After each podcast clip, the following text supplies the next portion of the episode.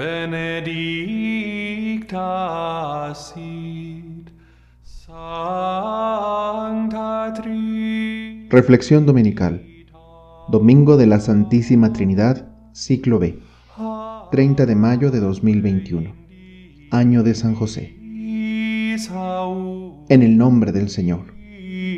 Por Fray Fausto Méndez Osa. Bendito sea Dios, Padre, Hijo y Espíritu Santo, porque ha tenido misericordia con nosotros, al enviar al mundo la palabra de verdad y el Espíritu Santificador, que reveló a todos los hombres el misterio admirable de un Dios que nos ama, que es con nosotros y que nos conoce.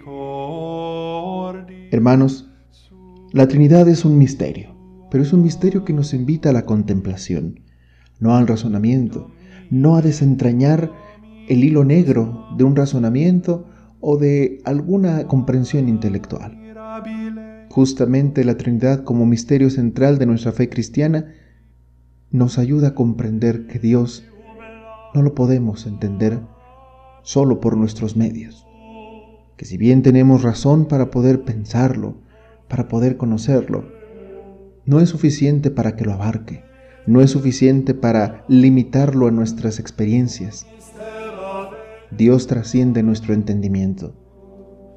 Y no es la derrota intelectual, no es la derrota de la razón, sino el don mismo de la razón el que nos permite comprender que Dios es insondable, que Dios va más allá de lo que nosotros podemos conocer, experimentar o incluso razonar.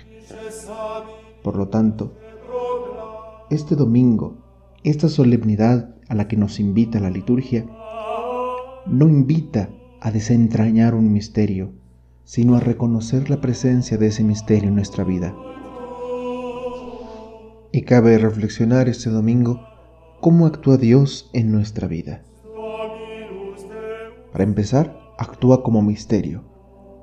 Un misterio como ese mar insondable que no podemos abarcar ni retener. Ese misterio como el astronauta que mira desde su pequeña cabina toda la infinidad e inmensidad del universo y que solo ve una pequeña parte, la que le permiten sus ojos, no más. Puede imaginar, puede trascender su imaginación tantos límites espaciales como quiera, incluso temporales. Pero el universo no lo puede abarcar y solo se puede quedar contemplando la maravilla que tiene frente a sí mismo. Pero es una maravilla también que viene desde un movimiento interior. Desde el interior llama esa contemplación. Desde el interior lo invita también a regresar y contemplar el abismo tan maravilloso, tan hermoso que es descubrirse en uno mismo, descubrir en uno mismo a Dios. Descubrirse en uno mismo es no solo conocer, sino también ver nuestra vida a la luz de Dios, pero contemplar a Dios desde el interior y sabiendo que esa luz que nos llega, que esa luz que nos ilumina, nos permite contemplar el mundo tal como lo quiere Dios, no solo por el don de la sabiduría del Espíritu Santo, no solo por la belleza misma que tiene la vida, en el mundo, en la creación, en las personas, sino por la maravilla de la vida que se manifiesta en nosotros. Por eso hoy el libro del Deuteronomio nos dice, pregunta a los tiempos pasados, investiga desde el día en que Dios creó al hombre sobre la tierra. No hay manera de llegar a ese punto, pero sin duda lo hubo. Hubo un inicio de nuestra vida. Y así como hay un inicio de nuestra vida, en pleno para todos nosotros y para cada uno, Dios se erige como ese principio vital, ese principio que ordena toda nuestra existencia, tanto personal como comunitariamente. Dios creador ordena nuestra vida, al tiempo en que Él mismo tiende al amor e impera en el amor, dándonos la libertad y la voluntad. ¿Hubo algún Dios que haya ido a buscarse un pueblo en medio de otro pueblo, a fuerza de pruebas, de milagros y de guerras, con mano fuerte y brazo poderoso, vuelve a decir hoy el libro del Deuteronomio. No, este Dios se hizo hombre en medio de nosotros. Este Dios está presente en cada uno de nosotros desde la interioridad, en lo profundo de nuestra conciencia, en lo profundo de nuestro corazón. Dios nos dice, aquí estoy. Todos los días de tu vida, no me he ido. Desde siempre y por siempre estoy contigo. Por eso para nosotros cristianos es tan importante el don de la vida, porque la vida no significa Dios. La vida la da Dios. Toda vida tiene su origen, su existencia en Dios.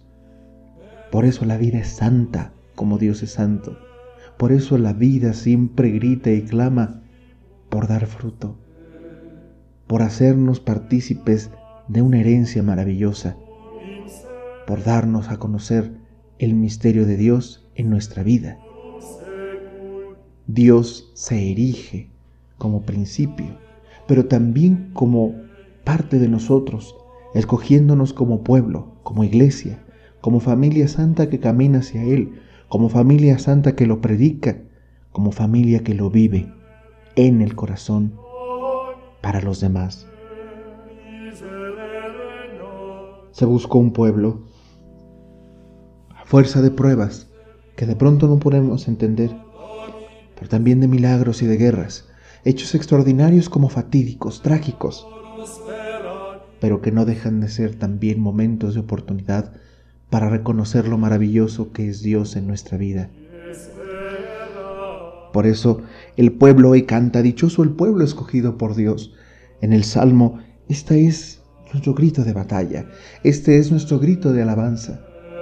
Dichoso el pueblo escogido por Dios, porque sincera es su palabra, porque todas sus acciones son leales, las guarda para nosotros, su obrar es inmensamente dirigido a nosotros, porque Él ama la justicia y el derecho, y toda la tierra está llena de sus bondades, porque la palabra del Señor hizo los cielos, y su aliento las estrellas. El Señor habló y todo fue hecho, lo mandó con su voz y existió. A veces pensamos que nuestra oración es una simple comunicación, una simple referencia, un mensaje que le enviamos a Dios cuando es entrar en esa relación, en esa dinámica con la que se crea el mundo mismo. Cada vez que nosotros vivimos la oración, vivimos, no que hacemos, cada vez que vivimos la oración, entramos en esa dinámica maravillosa en la que permitimos escuchar esa voz que todo lo crea, también que todo lo calma, que todo lo puede, que todo lo restaura y sana. Es esa palabra que se hace vida por medio de nosotros como iglesia, que lo transmite, que lo vive, que hace caridad. Y esa caridad que va desde un sutil abrazo hasta la maravilla indudable del amor, del amor que da vida, el amor que es fecundo, tanto en las obras como en las personas. Por eso cuida el Señor de aquellos que lo temen y en su bondad confían, porque nos ha salvado de la muerte, y en épocas de hambre nos ha dado vida, como en épocas de pandemia nos ha dado salud, y aunque algunas personas hayan partido, también les ha dado la paz, y nos permite también a nosotros entender el misterio de la vida como algo que no depende de nosotros, sino de su voluntad divina. Y por eso en el Señor está nuestra esperanza, porque se muestra con nosotros bondadoso, porque en Él confiamos. De ahí entonces el Espíritu Santo, que se da en el amor de Dios, nos invita siempre a decir Padre, a reconocer la maravillosa persona de Dios, el amor tan grande de Cristo y sobre todo el amor del Espíritu Santo que se derrama en nuestros corazones para amarnos más y más. Por eso dice San Pablo hoy, los que se dejan guiar por el Espíritu de Dios, esos son hijos de Dios. ¿Cómo actúa Dios en nuestra vida? Por medio de nosotros como hijos de Dios, que le permitimos ser Dios, que le permitimos entrar en nuestra historia, no solo en la historia de la humanidad, que ya lo hizo, sino que permitimos que su cruz nos redima, que su espíritu nos mueva y que su principio nos ordene. Es maravilloso pensar ese cántico de alabanza de San Agustín. Grande eres, Señor, y muy digno de alabanza, y en todo pretende alabarte el hombre, pequeña parte de tu creación. Tú lo incitas a ello, porque nos hiciste, Señor, para ti, y nuestro corazón está inquieto hasta que descanse en ti, porque Él le ha dado esa consistencia al amor. Él le ha dado a nuestro corazón ese principio, ese motivo para vivir. Ser hijos de Dios es la mejor forma que tenemos para ser apóstoles de esa Trinidad bendita, de esa Trinidad que se hace presente y que nos hace dar testimonio de que somos hijos de Dios por medio de la fe, de la esperanza y de la caridad. De ahí entonces que no tenemos miedo a los sufrimientos, puesto que sufrimos con Cristo, con Dios, para ser glorificados junto con Él. De ahí que la participación como familia de Dios, como familia, asamblea reunida, sea siempre el unirnos para vivir ese misterio, para contemplar el misterio central de nuestra fe.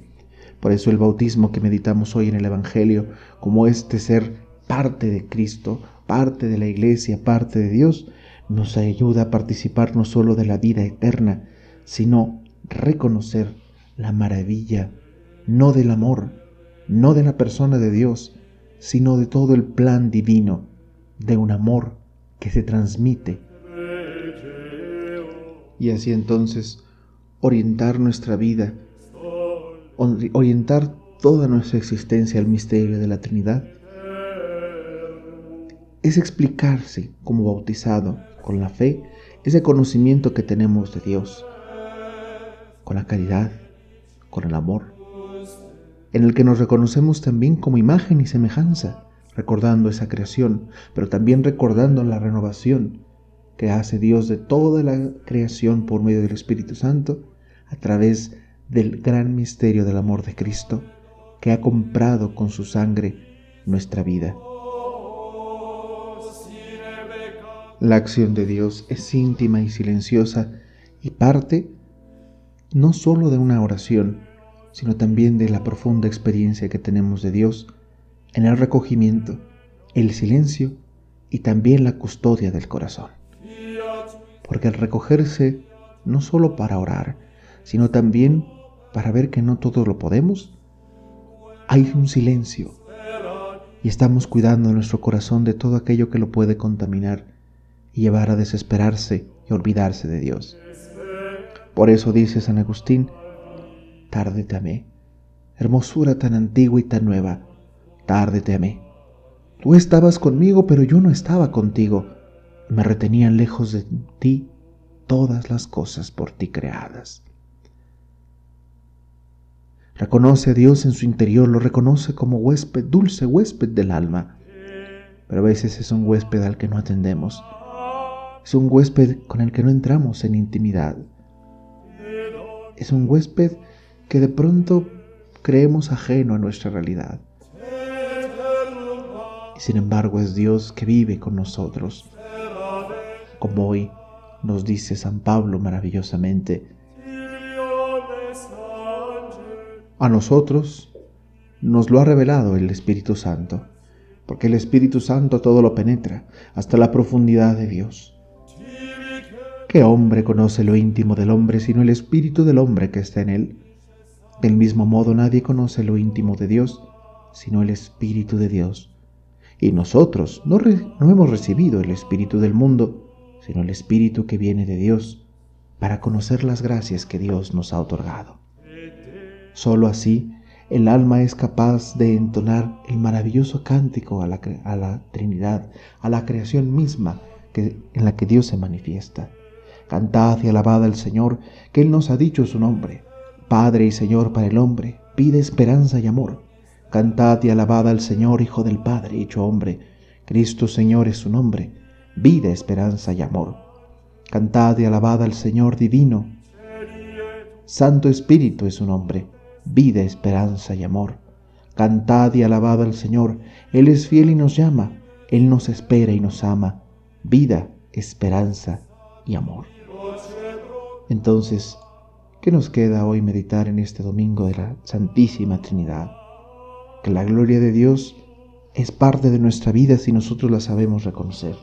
Que la gloria de Dios está con nosotros desde nuestro bautismo como iglesia, pero que se manifiesta en lo personal y en lo individual en el ejercicio de la virtud, de la fe, también de la virtud de la esperanza y la virtud de la caridad, que nos une, que nos hace unidos, que nos permite estar cerca. Por eso en el nombre del Padre y del Hijo y del Espíritu Santo, elevamos nuestra oración a Dios diciendo,